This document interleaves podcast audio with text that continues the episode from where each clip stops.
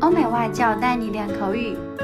本节目由雅思官方合作机构英语同桌 FM 原创出品。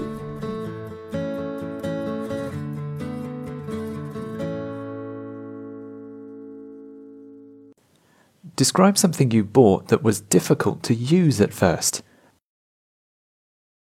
Throughout my life, I've always tried to spend my money on practical things, but one thing that took me a long time to learn to use properly was my first guitar, which I bought when I was about 25 years old.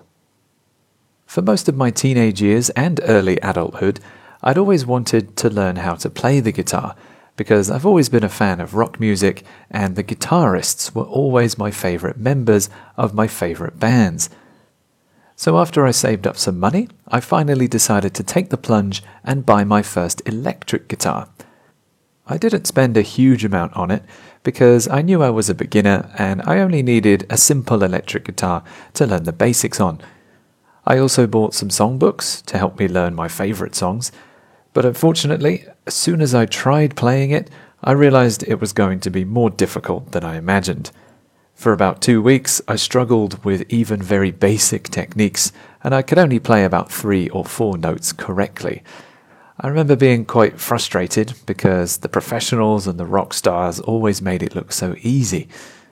In fact, during the first week, I even broke a string on the guitar, and I had to go back to the music shop to buy a new one.